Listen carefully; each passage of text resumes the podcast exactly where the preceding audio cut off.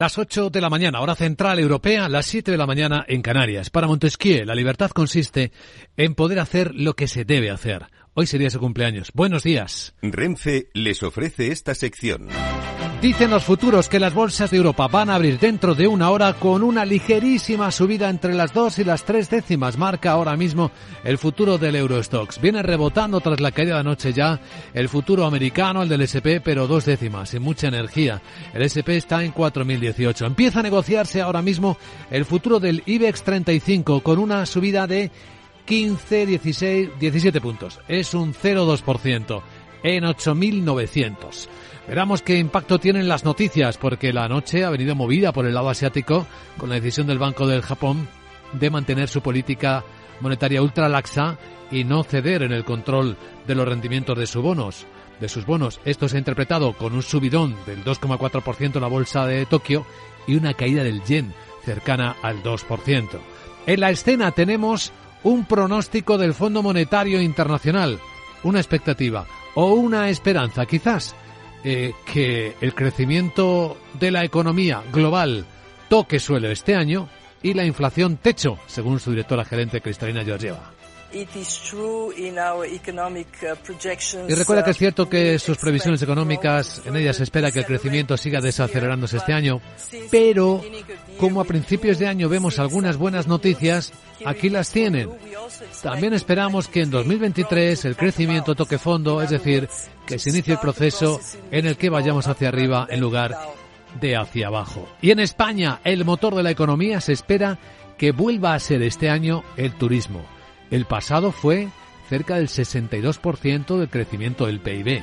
Enseguida saludamos a nuestro invitado capital, al vicepresidente ejecutivo de este Tour, José Luis Zoreda, que aportó este dato y que hoy también tiene un protagonismo relevante cuando coincide con el comienzo de la Feria Internacional de Turismo de Madrid, que se espera que rompa todos los récords de años anteriores, incluidos los de antes de la pandemia. Capital, la Bolsa y la Vida, con Luis Vicente Muñoz. Y tras la entrevista, la gran tertulia de la economía con Francisco Navarro, José Ignacio Gutiérrez e Isabel Aguilera. Renfe les ha ofrecido esta sección. Lauri, decidido. La despedida la hacemos en Gandía. Prepara el bikini. Lauri, que en Gandía vive el ex de Jesse. Que nos vamos a Málaga. Lauri, que no, que dan mal tiempo. A Bilbao, pinchos y party. Lauri, una cosita, que al final es despedida conjunta. Te hago administradora del grupo que no puedo más. En Renfe tenemos más de 1500 destinos para que siempre puedas llegar a donde quieras llegar. Nadie te da más. No todos los trenes son como Renfe. Renfe, tu tren. Bueno, sabemos ya que Portugal y España van a abordar hoy en Bruselas la solicitud de prórroga a la llamada excepción ibérica en el mercado de la energía. Así lo ha desvelado el ministro Luso de Medio Ambiente, Duarte Cordeiro, que confirma el encuentro con la titular de Transición Ecológica española, Teresa Rivera. Portugal quiere mantener este mecanismo siempre y cuando siga el actual modelo y los términos que se están aplicando. Y y ya sabemos que Francia va a estudiar que se extienda la llamada excepción ibérica para fijar los precios de la electricidad al conjunto de la Unión Europea. Que iría más allá del mes de mayo cuando finaliza en el caso de que los 27 no consigan acordar una reforma duradera del mercado eléctrico, pero matiza que su objetivo es reformarlo de forma estable sobre la base de unos principios en los que España y Francia coinciden y es que los precios deben reflejar mejor el coste de producción, pero Alemania o Países Bajos siguen reticentes a modificar el sistema por el riesgo de que desaparezcan los incentivos a las centrales de gas para mantenerlas en funcionamiento y por la amenaza de un desabastecimiento de ese gas en la Unión Europea. Porque todo el mundo cuenta con que la invasión de Ucrania continúe y que Rusia no ceda. Estados Unidos ya ha adelantado que este viernes en la reunión de ministros de defensa de la OTAN anunciará más envíos de armas a Ucrania. El secretario de Estado norteamericano, Anthony Blinken, no ha dado más detalles, pero Ucrania espera que incluya el envío de tanques y promete que en ese encuentro los aliados occidentales se asegurarán de que Ucrania tenga lo que necesita para triunfar en el campo de batalla. Así lo ha anunciado en una reunión en la Casa Blanca con su homólogo británico, James Cleverly, que también promete todo su apoyo a ese país. Dice Cleverly que van a suministrar a los Estados Unidos equipo militar moderno y pesado y la munición necesaria para que Putin debería atender que es que vamos a mantener la resistencia estratégica para seguir con los ucranianos hasta que el trabajo esté hecho. Y lo mejor que puede hacer él para preservar la vida de sus propias tropas es reconocer que vamos a seguir con los ucranianos hasta que salgan victoriosos y esta guerra concluya.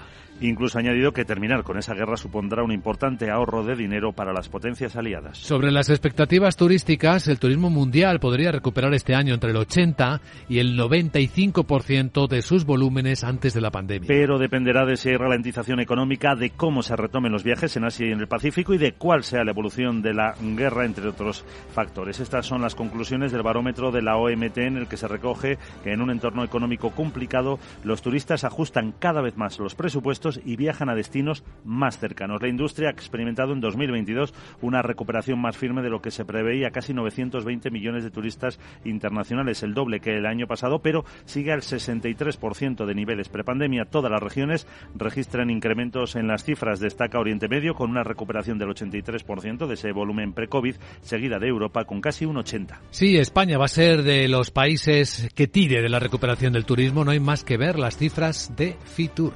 Son eh, la 43 edición con 8.500 empresas participantes, 131 países y 755 expositores y confía en que este año marque ya el de la plena recuperación del sector. Es la cita que hoy comienza, de la que habrá eh, una eh, presencia en los programas de Capital Radio, principalmente en Miradas Viajeras, con Fernando Balmaseda en edición especial el próximo fin de semana desde Fitur.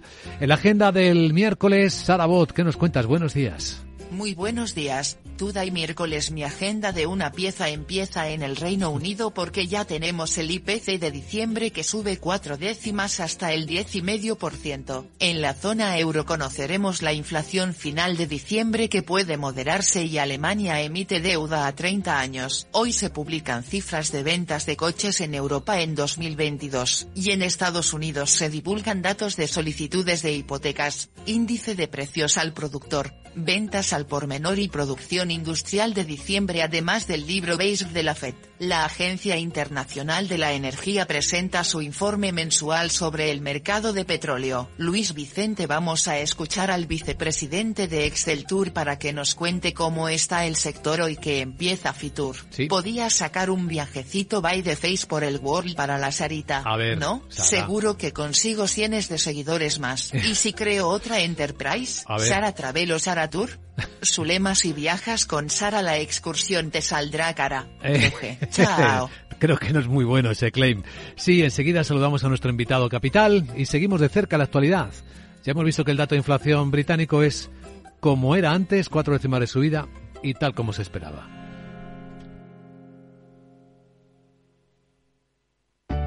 Conecta Ingeniería es el programa que acerca la ingeniería a la sociedad. Todos los miércoles de 10 a 11 de la mañana en Capital Radio con Alberto Pérez. Conéctate. MSX International, empresa de automoción y movilidad, les ofrece la información del tráfico. Un vistazo al tráfico, quizás complicado por los meteoros en conexión con la DGT. Alejandro Martín, buenos días. Muy buenos días, ¿qué tal? Efectivamente, hasta ahora estamos pendientes de ese temporal de nieve que afecta a un total de 132 vías, de las cuales 15 son principales. En nivel rojo tenemos en Huesca la A23 en Sabinánigo y también la A21 en Jaca y Zaragoza, en Sigües la 67 en Cantabria, en Molledo y en Palencia, en Aguilar de Campo.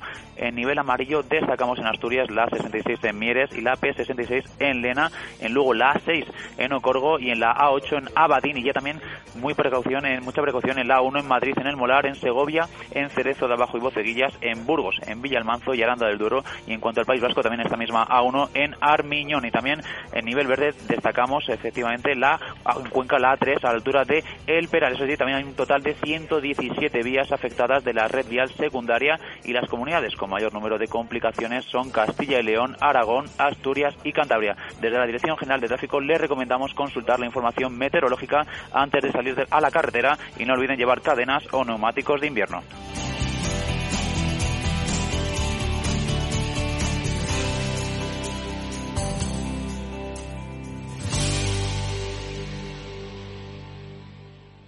MSX International, empresa líder del sector de la automoción, les ha ofrecido la información del tráfico y les desea cautela con sus vehículos. Para personas inquietas, Capital Radio.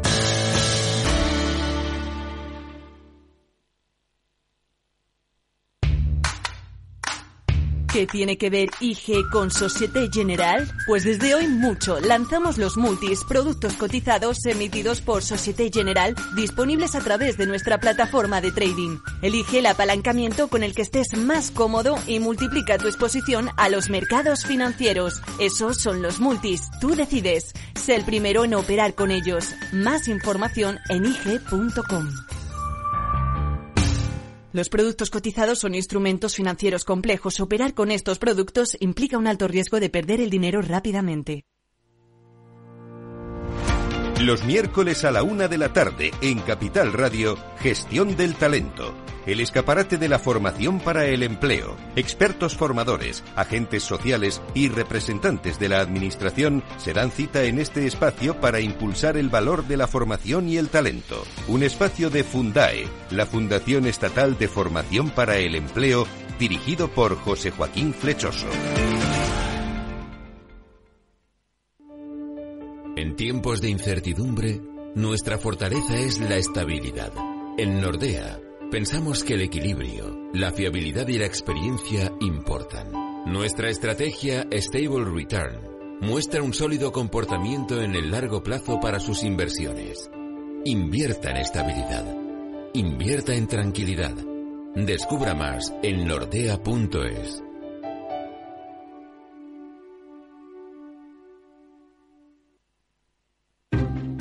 Inversión inmobiliaria acompaña al mercado inmobiliario en este nuevo ciclo. Todos los jueves de 10.30 a 13 horas, el inversor encontrará las claves para realizar su mejor inversión. La mañana de los jueves en Capital Radio tomamos el pulso al sector inmobiliario. Noticias, análisis de mercado y debates donde los protagonistas del sector podrán contar en primera persona los retos a los que se enfrenta el ladrillo. Inversión inmobiliaria pone la voz al sector inmobiliario.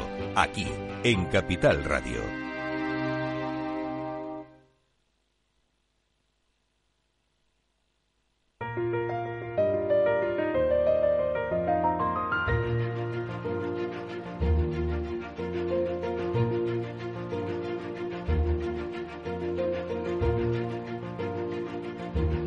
En Capital Radio comienza la gran tertulia de la economía con Luis Vicente Muñoz. Vamos a ir arrancando la gran tertulia de la economía y saludando a nuestros contertulios aquí en esta mesa de trabajo dispuestos a dar contexto a las historias más interesantes de hoy. Con Isabel Aguilera, consultora empresarial. ¿Cómo estás Isabel? Buenos días. Buenos días, pues disfrutando del frío. Aunque no estés en Davos, pero estás siguiendo todo lo que pasa en Davos. Ya, pero me deja tan fría lo de Davos como, como estamos aquí, vamos. Ahora comentamos la foto, ¿eh? entre otras cosas, entre los mensajes. Con José Ignacio Gutiérrez, también vicesecretario general de la Confederación de Cuadros y Profesionales y presidente de la Federación de Servicios Financieros. ¿Qué tal, José Ignacio? Muy buenos días. Hombre, pues hay que disfrutar del frío porque además nos provoca un bajón en el coste de la energía. Este viento de ayer. El viento, es verdad. No, es, hoy es, frío solo, es viento, es verdad. Eh, hoy es menor, pero ayer fue espectacular, eh, además por toda España. Están los aerogeneradores, los molinillos de viento a una velocidad produciendo. Vamos a ponerle impuestos a los molinillos de viento. alguno tiene ya, alguno tiene sí, ya. Pero vamos, un impuesto de la solidaridad a Eolo le vamos a poner. por soplar. Por soplar. bueno, con buen humor empezamos la gran tertulia de la economía, la que damos también la bienvenida a Francisco Navarro, profesor del Instituto de Empresa. ¿Cómo estás, querido Paco? Muy buenos días. Muy bien, muy bien. Pues eh, yo no estoy pasando frío, estoy pasando calorcito, eh, porque estoy en casa, me he tenido que quedar porque tengo luego que ir a, al médico. Pero hablando de los molinillos, que hace un momento, eh, había ahí una cuestión que me gustaría tocar hoy en la, en la tertulia, si tú... A ver, dispara, venga. Me parece bien. Eh, es hablar de la densidad de energía de los materiales. Por ejemplo, el, gas tiene una densidad de energía de 482,10 vatios metro cuadrado. Está subiéndonos mucho el nivel, ¿eh? Ya, de entrada. Se nota que tiene la chuleta al lado, ¿eh? Bueno, sí, la tengo, la tengo, la estoy leyendo efectivamente porque he leído un artículo que os quiero recomendar a todos, eh, donde lo, donde lo he sacado. Pero vamos a lo que iba. El, el gas tiene 482,10 vatios metros cuadrados y el, el molinillo, el wind power, pues tiene 1,84. Bueno, esto quiere decir que, si... Que calienta más el gas que el, que el aire. No, no, que necesitamos 72,71 veces más materiales para poner energía mm, eólica. Eh, eólica, por ejemplo, o energía solar, 72 veces más. Si queremos hacer con viento, eh, pues tendríamos que hacerlo con 262. O sea, este es un tema súper grave porque esa baja densidad energética que tienen los materiales verdes lleva a la necesidad de mm, producir territorios de sacrificio que es lo que yo quería plantear Eso, como dice, como se dice, all other things equal, es decir, con la tecnología actual. Lo bueno de la tecnología es que evoluciona y que aumenta los rendimientos y la productividad. No, no, no, esa es la densidad del material, eso no se eso no evoluciona. bueno, pero, pero evolucionará la forma de conseguir energía a través de esos materiales. es un buen tema, Paco, y te agradecemos que nos lo plantees. está muy bien traído. sí, muy bien, traído. Y quien acaba de llegar a nuestra tertulia, y le vamos a saludar enseguida, a nuestro invitado capital.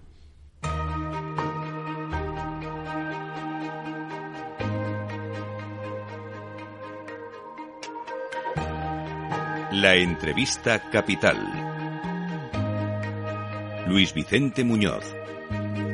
Damos la cordial bienvenida a Capital Radio a don José Luis Oreda, vicepresidente ejecutivo de Excel Tour, que nos recordó hace apenas unas horas que si a algo, alguna industria le debe el crecimiento a la economía española, el año pasado un 61% del crecimiento económico lo aportó, fue el turismo. Don José Luis Oreda, muy buenos días. Buenos días.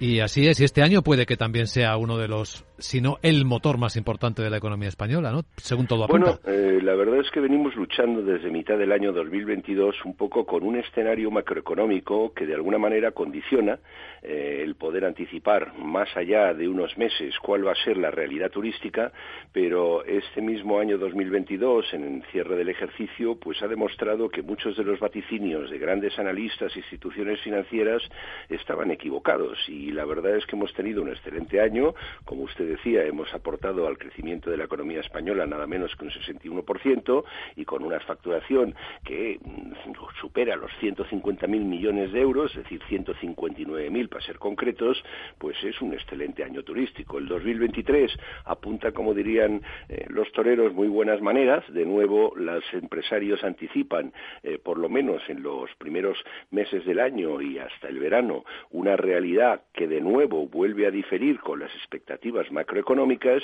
y en resumen, digamos que buenas noticias con el escenario dubitativo y con toda la prudencia de que en cualquier momento, ojalá no ocurra, pudieran desencadenarse acontecimientos de carácter geopolítico o macroeconómico que pudieran torcer esta tendencia. Pero si no se producen, el turismo este año volverá a dar buenas noticias. pero fíjese, fíjese, don José Luis, que la, la guerra sigue y no ha sido disuasoria, no ha sido un obstáculo para que el turismo se recuperase. Es correcto. Lo que pasa es que también lo que hemos visto después de los dos años de pandemia es que se ha producido, la pandemia ha producido muchos cambios en los hábitos de los consumidores, no solamente por la propia inseguridad, eh, digamos, sanitaria, tal, ha producido, entre otros, un cambio de prelación en los hábitos y preferencias de los consumidores. Eh, nos hemos encontrado que con todos estos condicionantes que según los fundamentales económicos pues deberían de haber sido tremendamente disuasorios para poder viajar, se ha producido lo contrario. En cuanto se han abierto mínimamente eh, las rendijas para que los ciudadanos pudieran viajar, pues se ha colocado el viajar, los, el turismo, la industria de la felicidad, como le llaman algunos, en una prelación básica y en algunas instituciones que tienen eh, análisis muy profundos sobre las pautas de consumo nos llegan a decir que se están notando un cambio en la prelación de hábitos y donde muchos consumidores o muchos de nosotros estamos dejando de, por ejemplo, sustituir el electrodoméstico, pero bajo ningún concepto vamos a dejar de tener esa ansiada vacación. Por lo tanto, eh, bueno, es, es algo eh, difícil a lo mejor de entender desde el punto de vista económico y tiene mucho más desde el punto de vista de las motivaciones de la gente, de la ciudadanía que están cambiando. Y desde luego estamos muy satisfechos de que el turismo pues se haya convertido en un objeto de deseo de carácter ya no sé si permanente, pero muy afianzado en los hábitos de los consumidores. Sí, la lectura es interesante porque efectivamente puede haber una explicación de cuidado de la salud mental, viajar y hacer turismo es uno de los mejores remedios que se conoce, que conoce un ser humano, y luego también está que la oferta responde, ¿no? Que hay oferta para atender esa demanda evidentemente ha hecho en eso eh, también, hay que decir, es decir, no todo es gratuito y no todo es fruto de la casualidad. Eh, durante la pandemia, que ha sido dramático para el sector, no hay que olvidar que venimos de 170.000 millones de euros de actividad que no se pudo realizar en los últimos años. Esto ha pesado como una losa sobre muchas empresas que no han cerrado, que han tenido que aguantar, han tenido que mantener buena parte de sus instalaciones y una parte de su personal en Vigo vigentes sin que hubiera prácticamente actividad. Quiero decir que eh, Ojo, mm, la, la, capacidad de resistencia empresarial, la emprenduría, en incluso durante la pandemia, producir grandes y notables inversiones en algunos casos en reposicionar nuestros productos, en facilitar que haya, un, fin, experiencias más atractivas para los turistas, es también parte de la realidad que en estos momentos estamos atestiguando. En definitiva, España desde hace años, y lo veníamos y fue una de las razones por las que se organizó este tour, es que no podíamos seguir aspirando a seguir creciendo y ser un sector sostenible y empático con la ciudadanía a base de volumen, volumen, volumen a bajos precios. Nosotros teníamos que cambiar el modelo y seguimos todavía en este empeño en que menos vaya a ser más y que de alguna manera lo que prime es eh, los esfuerzos de los empresarios por mejorar la calidad de nuestros productos, buscar elementos diferenciales para poder competir con unos países del Mediterráneo Oriental como Turquía y como Egipto, que son unos competidores muy, muy fuertes, sobre todo porque tienen una ventaja competitiva de unas devaluaciones continuas de sus monedas que les hacen muy atractivos. En resumen, en esta pandemia se ha demostrado que por parte de los consumidores el turismo se ha elevado en su escala de prelación y también ha habido un notable esfuerzo de todo el sector empresarial por ir acomodando, mejorando y haciendo más atractivos los servicios que en definitiva el sector turístico español ofrece a todo el mundo y a sus propios ciudadanos. Con un enfoque empresarial, eh, señor Zoreda, y por tomar la perspectiva correcta, Estamos hablando de que durante los años que tenemos detrás de nosotros, la empresa turística perdió dinero. La pregunta es doble ha recuperado las pérdidas, ha compensado las pérdidas con esta recuperación y cuando ahora hablamos de recuperar niveles prepandemia hay gente que enseguida va a decir, bueno, estamos en récord, pero bueno, estamos en la, como decía Isabel Aguilera, en la casilla de salida del año 2019, estamos como hace cuatro años, en teoría. Bueno, eh, digamos, eh, vamos por partes. Eh, no, nos hemos dejado muchos pelos en el camino y entre ellos pérdidas que han conducido a un notabilísimo endeudamiento que afortunadamente el gobierno respondió en unos términos favorables, que eran los famosos créditos ICO, que pesan como una losa en muy buena parte de las empresas turísticas españolas. Por lo tanto, eh, sí, estamos saliendo, pero con una mochila y en algunos casos con empresas que han tenido que desinvertir activos. Afortunadamente el sector es un sector muy patrimonialista, en donde ha tenido activos para poder responder a una situación financiera que obviamente se había empeorado notablemente. ¿Nos hemos recuperado? No, todavía no nos hemos recuperado de ello, pero estamos en la senda por lo menos de recuperación de una actividad, eso sí, con unos márgenes menores, porque el ritmo de crecimiento que nosotros anunciamos ayer es fundamentalmente en ventas no tanto en resultados que todavía pesan pues unos costes eh, digamos eh, por inflacionarios eh, que afectan un 28% las materias primas energéticas un 15% los suministros un 9% los costes laborales. Por lo tanto en resumen es estamos saliendo con unas expectativas de mejora de facturación con unos márgenes que se han contraído pero con una carga de deuda y de mm, pérdidas que todavía tenemos que amortizar. Por lo tanto ojo eh, en pensar que, sobre todo en un proceso y en unos comicios muy próximos electoralistas, haya lecturas políticas excesivamente autocomplacientes donde el sector turístico ya bate récords. Y eh, si volvemos a compararnos con la casilla de salida del 2019, hombre, es verdad que el 2019 ya son, han pasado tres años, pero el 2019 fue el año récord de la historia del turismo español. Por lo tanto, quizá también eh, es algo que sí que el término comparativo con el 2019 todavía es revelador y a lo mejor en algunos de los indicadores pues tenemos que aspirar a que nuestro crecimiento no sea tanto pasar ahora de ochenta y pocos millones de turistas, que serán los que llegarán en el año 2023, a 100 millones. Oiga, no, esto empieza a no ser sostenible tenemos que empezar a valorar la sanidad del sector turístico desde la perspectiva de su capacidad de generar más valor añadido por cada visitante español y extranjero que disfrute de nuestros servicios, porque muchas veces nos olvidamos, y a veces los analistas, y siempre enjuiciamos la evolución del sector solamente por los extranjeros que lleguen a España. Óigame, esto es el 60% de la actividad. El principal mercado turístico para España, con extraordinaria diferencia sobre todos los demás, somos los españoles viajando por España que es un 40% de la actividad. Entonces, en resumen, el compararnos con el 2019 sigue siendo válido y luego, ojo, algunos de los indicadores con los que nos comparamos, pues tenemos que replanteárnoslo porque en términos de volumen, de más volumen, en las mismas épocas del año, está empezando a generar elementos de insatisfacción ciudadana que no son en absoluto nada deseables por una percepción de saturación.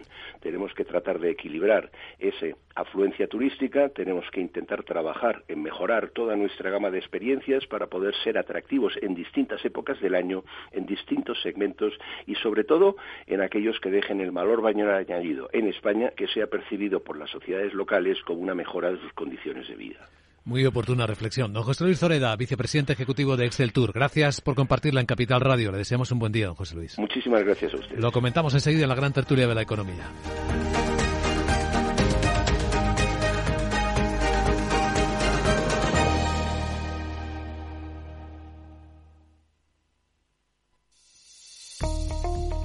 Desde hace más de 75 años nos preocupamos por todo lo que tiene valor en tu vida. Ahora, en Caser Asesores Financieros, también cuidamos de tus intereses. Te ofrecemos un asesoramiento diferencial e independiente para que alcances tus objetivos de inversión. Caser Asesores Financieros, seguros de tu inversión. Contacta con nosotros en info arroba caserasesoresfinancieros.es o en el 91 762 3442.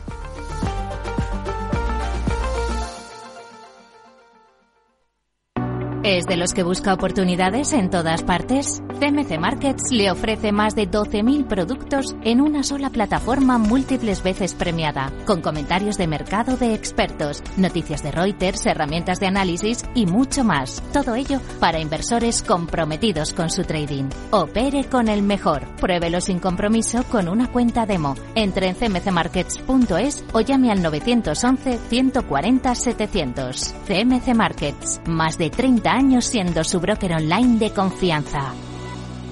Los CFD son instrumentos complejos y están asociados a un riesgo elevado de perder dinero rápidamente debido al apalancamiento. El 77% de las cuentas de inversores minoristas pierden dinero en la comercialización con CFDs con este proveedor. Debe considerar si comprende el funcionamiento de los CFDs y si puede permitirse asumir un riesgo elevado de perder su dinero.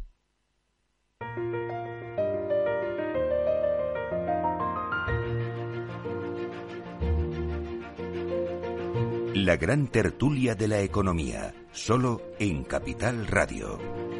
Ahora comentamos, porque me consta que Isabel Aguilera tiene mucho que decir a lo que acabamos de escuchar. Dejadme adelantaros rápidamente cómo vienen las bolsas este miércoles. Con subidas muy suaves en la apertura de dos décimas según el futuro del Eurostox o de dos según dice también el futuro del IBEX, que está en los 8.901. El futuro del mercado americano, anoche Wall Street cayó, le pesaron los resultados peor de lo esperados de Goldman Sachs pues está rebotando, pero muy poquito también, dos décimas. Está el SP en 4019, veo en las pantallas de XTV. ¿Te sientes atraído por invertir pero no sabes por dónde empezar? Tenemos la solución. XTB te regala una acción para empezar a sentirte como un inversor. Es muy sencillo y en solo tres pasos, como lo oyes. Entras en xtb.com, abres tu cuenta totalmente online en menos de cinco minutos, realizas un depósito de cualquier importe para activar la cuenta y te regalan una acción. Empieza con el broker líder en el mercado europeo y sin ninguna comisión en la compra y venta de acciones y ETFs de todo el mundo hasta 100.000 euros mensuales. xtb.com. Invierte con confianza, seguridad y acompañamiento. A partir de 100 euros al mes, la comisión del 0,2%, mínimo 10 euros. Invertir implica riesgos. Pues aquí hoy están con nosotros Paco Navarro, José Ignacio Gutiérrez e Isabel Aguilera. Dinos, Isabel. Bueno, yo tengo que decir que desde luego yo apoyo el turismo porque es uno de los pilares de nuestra economía junto con la construcción. Es decir, turismo y construcción van bien y entonces eh, hay menos paro y la economía española mm, empieza a rodar, ¿no? O sea, mm, con lo tanto somos lo que somos. Eso para apoyarlo, ¿no? Pero yo creo que aquí se mezclan muchas cosas. Nos, nos perdemos de vista algunas de las cosas que han sucedido. La primera, hábitos de viaje están cambiando y van a cambiar más pero afortunadamente porque la curiosidad que sentimos es mayor. Esperemos que la curiosidad no solamente sea para conocer otros lugares, sino también conocer otros mundos, otras tecnologías, otras, eh, otras formas de hacer economía segundo lugar, yo creo que, el turismo refleja la contradicción del ser humano. Estamos muy preocupados por el cambio climático y, sin embargo, a, viajar que son dos días. es una de las cosas que, realmente a mí me preocupan. La gente no sabe lo que implica viajar. Aquellos que defienden. Somos incoherentes. Somos muy incoherentes, ¿no? Además, oye, no vamos a viajar, quiero, quiero teletrabajo.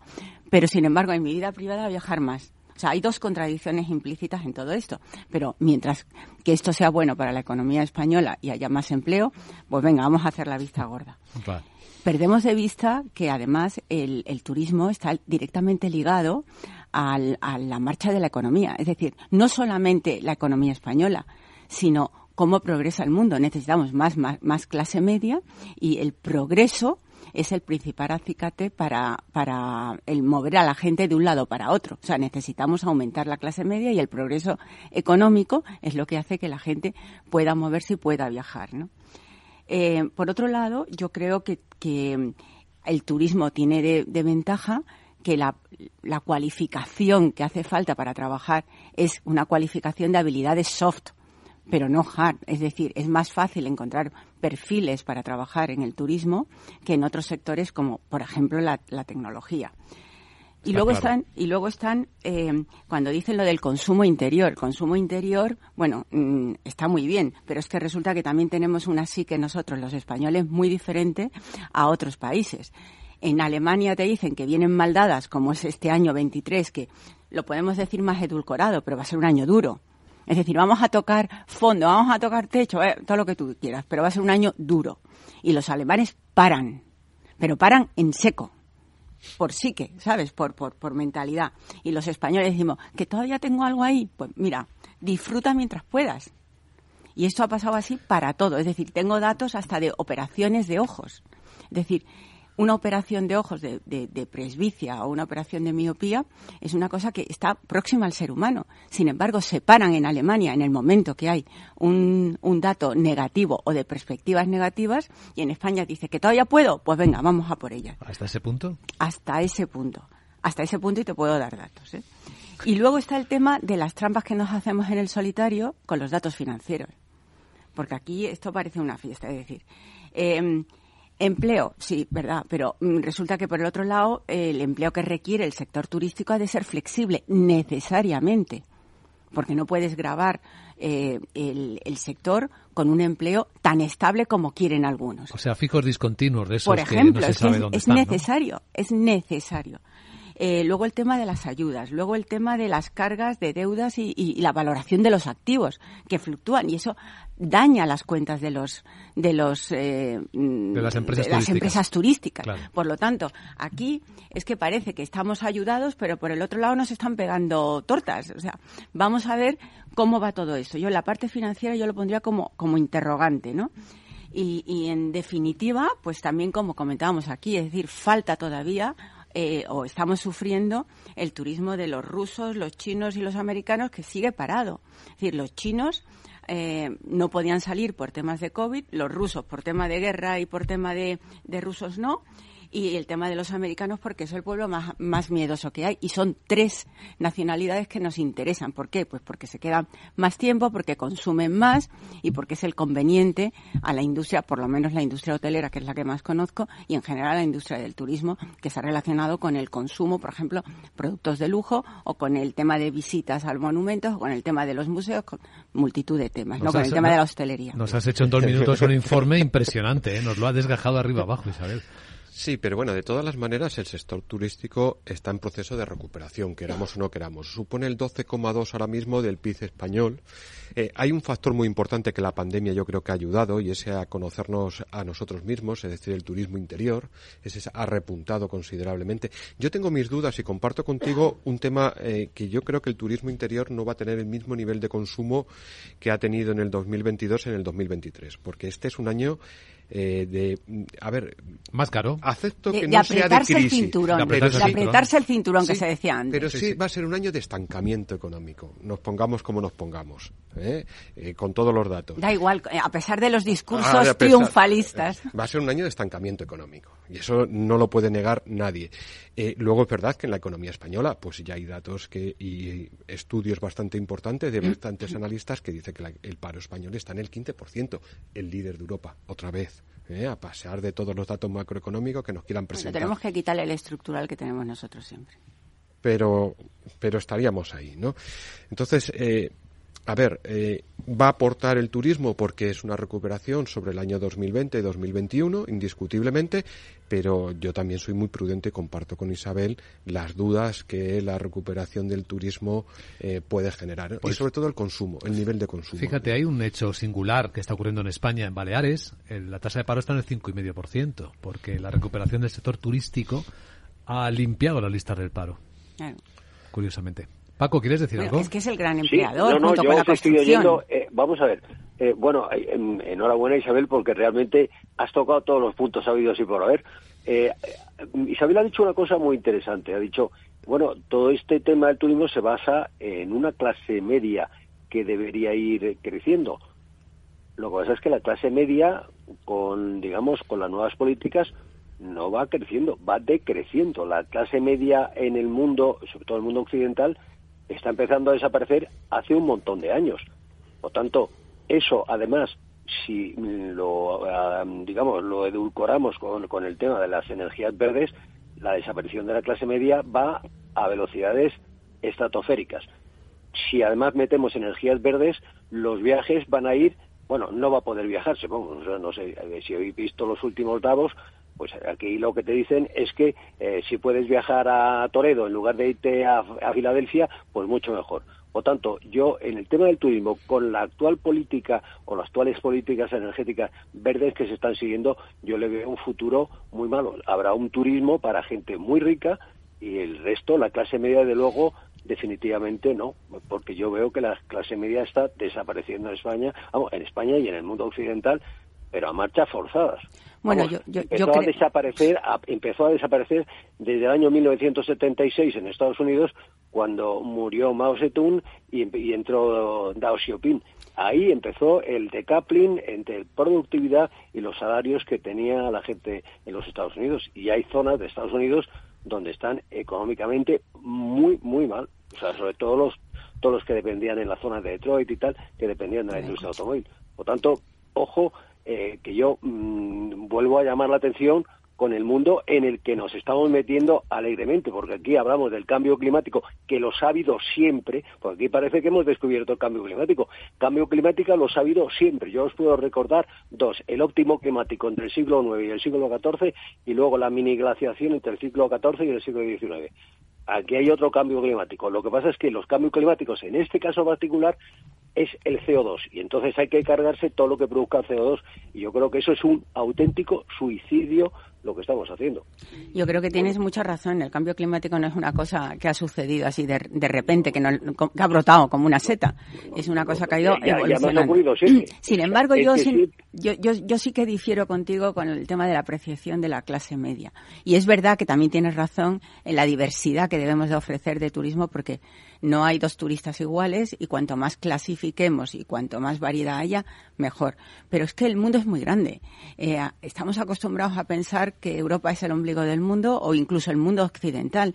Y lo que antes se llamaba el resto del mundo es el 90% de la población.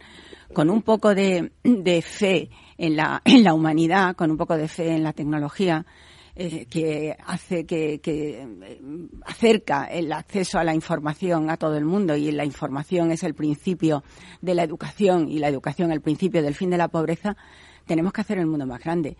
Parte del desarrollo que nosotros tenemos en turistas y sobre todo en la Comunidad de Madrid es de sudamericanos.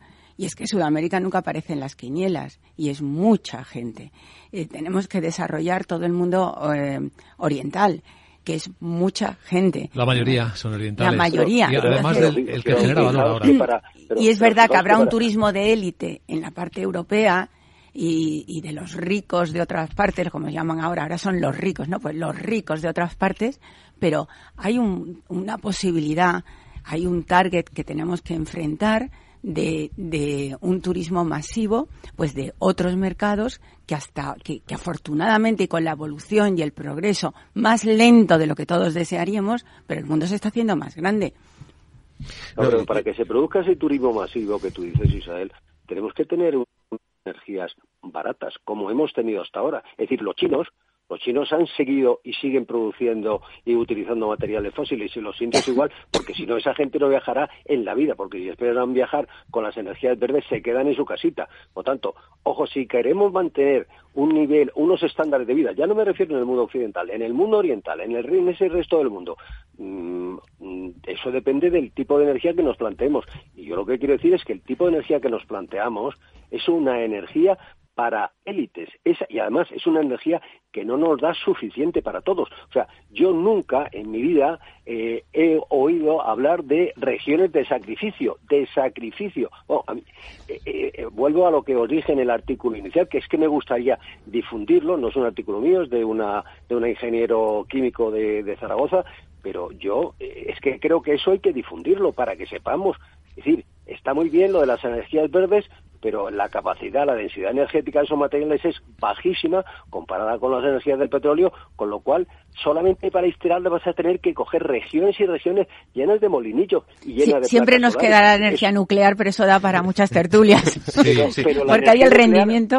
Pero, la energía nuclear, la energía nuclear, querida, vamos, te saco ahora mismo de, porque sí, efectivamente, la energía nuclear está Tengo aquí la tabla, es que me he buscado una tabla en el descanso, me he buscado una tablita y la energía nuclear. La energía nuclear, ¿eh? pues me parece parece fenomenal. Si tienes la tabla verás que la energía nuclear tiene aproximadamente la mitad de densidad energética que lo que tiene el gas natural, que tiene bastante. Es decir, que la energía nuclear tiene 240,81 vatios metros cuadrados. ¿dónde, ¿dónde, leemos ese artículo, Paco? Porque nos estás hablando de él y... Bueno, hay varias, es que hay varias fuentes aquí ahora, o sea, tengo varios cuadros. Yo, el artículo, yo la propuesta que te quería hacer a ti, Luis Vicente, yo primero os paso el artículo.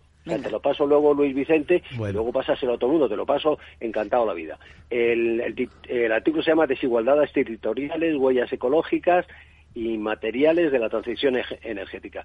Y está aquí eh, escrito por un equipo de personas, eh, entre las que yo destaco, destaco Alicia Valero, que es la que más conozco, pero está escrito por eh, Javier Felipe Andreu, etcétera. Bueno, yo os lo paso. Lo que yo sí te propongo a ti, como director de la emisora, es que invites a esta persona que hable, porque esta persona lleva trabajando en este mundo un montonazo de años. Un pues montón, la, la invitamos, está invitada. Está invitada. está invitada, la hemos invitado entre los tres aquí. Sí, aquí está invitada. Yo creo que debería ir y hablar de estos temas con la propiedad que pues además tiene esta mujer. y a mí realmente si ella acepta, está invitada. José Sí, yo, Paco, eh, yo en el tema de las clases medias, yo creo que hay que poner también en valor. En los últimos 30 años, solamente en China, eh, la clase media ha pasado de 0 a 500 millones de personas.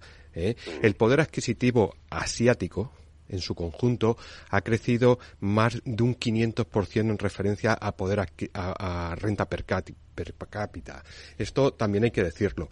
Y yo creo que España, sin ir más lejos, tal vez Europa sí haya entrado en un estancamiento en la clase media, pero eh, tú hablabas del año 76, el cambio de España del 76 al día de hoy es inmenso. Y, sobre todo en poder adquisitivo. ¿eh? A pesar de que intenten matarlo. ¿eh?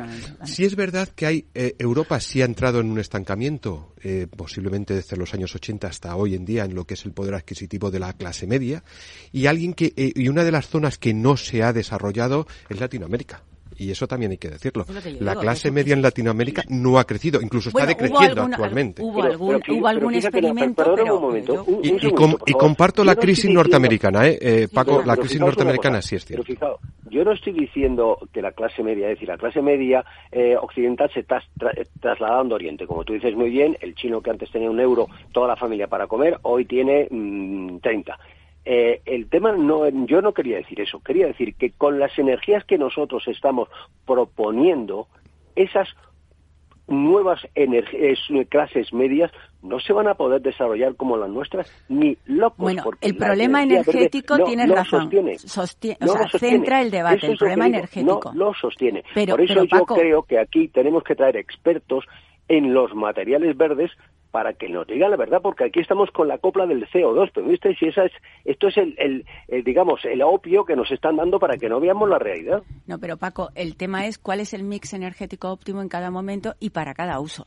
Y estoy de acuerdo contigo. Centremos el debate en la energía. De hecho, yo recuerdo eh, que me tocó venir a la, a la tertulia cuando la gran eh, noticia en el sector energético de poder producir energía masiva de manera muy barata. y dije que era la mejor mejor noticia del año y, casi de la década, porque cada vez somos más dependientes de la energía. Por lo tanto, me parece muy bien traído. Dependemos, somos una sociedad consumista de, energía. La tecnología también es una gran eh, consumista de, energía y en general no nos damos cuenta porque mm, hasta ahora, bueno, pues no se había presentado el problema, pero tienes toda la razón. El debate energético está directamente ligado al desarrollo económico, al desarrollo económico, al empleo, a la movilidad, a, la, a, a, qué perfiles de progreso de, la, de, las clases medias. De cualquier lugar. Hay tres países generadores de CO2 básicamente. Son China, la India y Estados Unidos. Y el compromiso eh, con el medio ambiente por parte de China y de India es prácticamente nulo. Pues porque ¿eh? necesitan cantidad más que calidad. Claro, porque si no, no puede sostener su crecimiento económico, ni los indios ni los chinos. ¿eh? Entonces, claro, es Occidente quien está comprometida con ese... a ver, lo que tenemos que hacer es reducir el daño ecológico que genera el desarrollo económico. Eh, el problema es que nosotros aceleramos ese cambio, eh, ese cambio eh, climático que comparto con vosotros que, ha ocurrido a lo largo de la vida de este planeta, indiscutiblemente. Lo que pasa es que la acción del ser humano acelera ese cambio y las consecuencias negativas. Y igualmente podemos retroceder o aminorar ese daño o reducir ese daño. lo que pasa es que lo tenemos que hacer todos para que el coste económico sea igual para todos. Es que no puede ser que solamente Occidente cargue con el coste económico que supone eh, reducir el daño al, eh, al sistema ecológico del, del planeta. Pero vamos a ver, en estos momentos se están produciendo expropiaciones de tierra para instalar los molinillos. Se están produciendo. Ese es, un debate importante. ¿eh? Es que cuando hemos os he hablado de eh, regiones, porque aquí aquí estamos hablando de la ecología, porque siempre hablamos de, del mundo verde y quitar el CO2. Coño, pero tú te imaginas un territorio donde no viva nadie, solamente haya placas fotovoltaicas y, molinillos. y de esta te, gente, te vemos muy obsesionado, o mejor dicho, no te vemos muy, no te vemos, pero estás muy obsesionado con el tema del debate energético, que es verdad. Pero luego dentro del debate energético viene con qué tipo de mix, es decir, cuánto, hasta dónde, por qué en cada uno de los te coges la Agenda 2030, eh, te están diciendo que tienes que eliminar el CO2, o sea, que tienes que eliminar los materiales fósiles. Bueno, pero es que el CO2 pues se puede eliminar desde muchas con maneras. geotérmica, con... Pero si eso es lo que te están incluso, diciendo. Incluso en la producción de algunos materiales... Eh, en la captura de CO2. En la se puede, se puede contribuir a la captura de CO2. Que, aquí no están... No, no, no. a mí me parece muy bien lo del mix.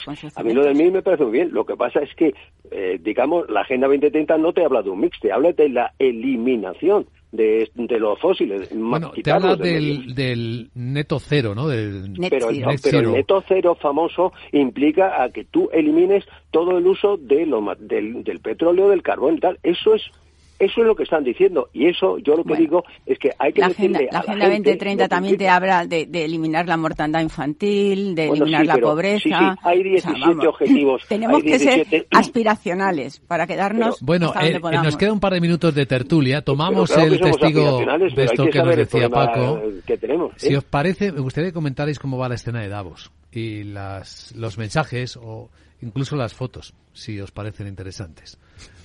¿Ciencia ficción? ¿Podemos ponerle de titular ciencia ficción? ¿A cuál de todos? ¿A los mensajes? ¿A las fotos? Bueno, yo creo que es voluntarismo. Luego la, la, foto la foto es como, parece una foto de una boda de malavenidos. ¿La foto del presidente del gobierno Pedro Sánchez con algunos de los presidentes del IBEX? Pues eso. A ver, yo, creo, yo voy a, decir algo, voy a decir una maldad. Yo creo que es una foto que allí se puede producir y que aquí no ha sido capaz de producirla. Entonces ha aprovechado el contexto. ¿Eh? Yo voy a decir otra maldad. reunirse con los de tu casa, tener que irte a Davos, me parece un poquito caro. ¿eh? Claro, pero aparte de los de Scholz, ¿qué líderes han ido? Porque es que no he ido ninguno. O sea, em, si quieres una foto, líder, líder, Scholz. Mm, los demás no han aparecido ninguno. Por lo tanto, y eso se mataban por ir hace tres años, vamos. Iba, eh, bueno, hasta el último año iba Xi Jinping allí como guest speaker Por tanto... Bueno, creo que algunos llegarán, ¿eh? Creo que, creo que está previsto que, lleguen algunos. ¿eh? eh yo, yo, fíjate, con ese discurso tan triunfalista, ¿no estará pensando en adelantar elecciones? Que aquí lo dejo. Eh, Isabel Aguilera, José Ignacio Gutiérrez y Paco Navarro, gracias y buen día a los Un tres. Gracias a vosotros, un abrazo.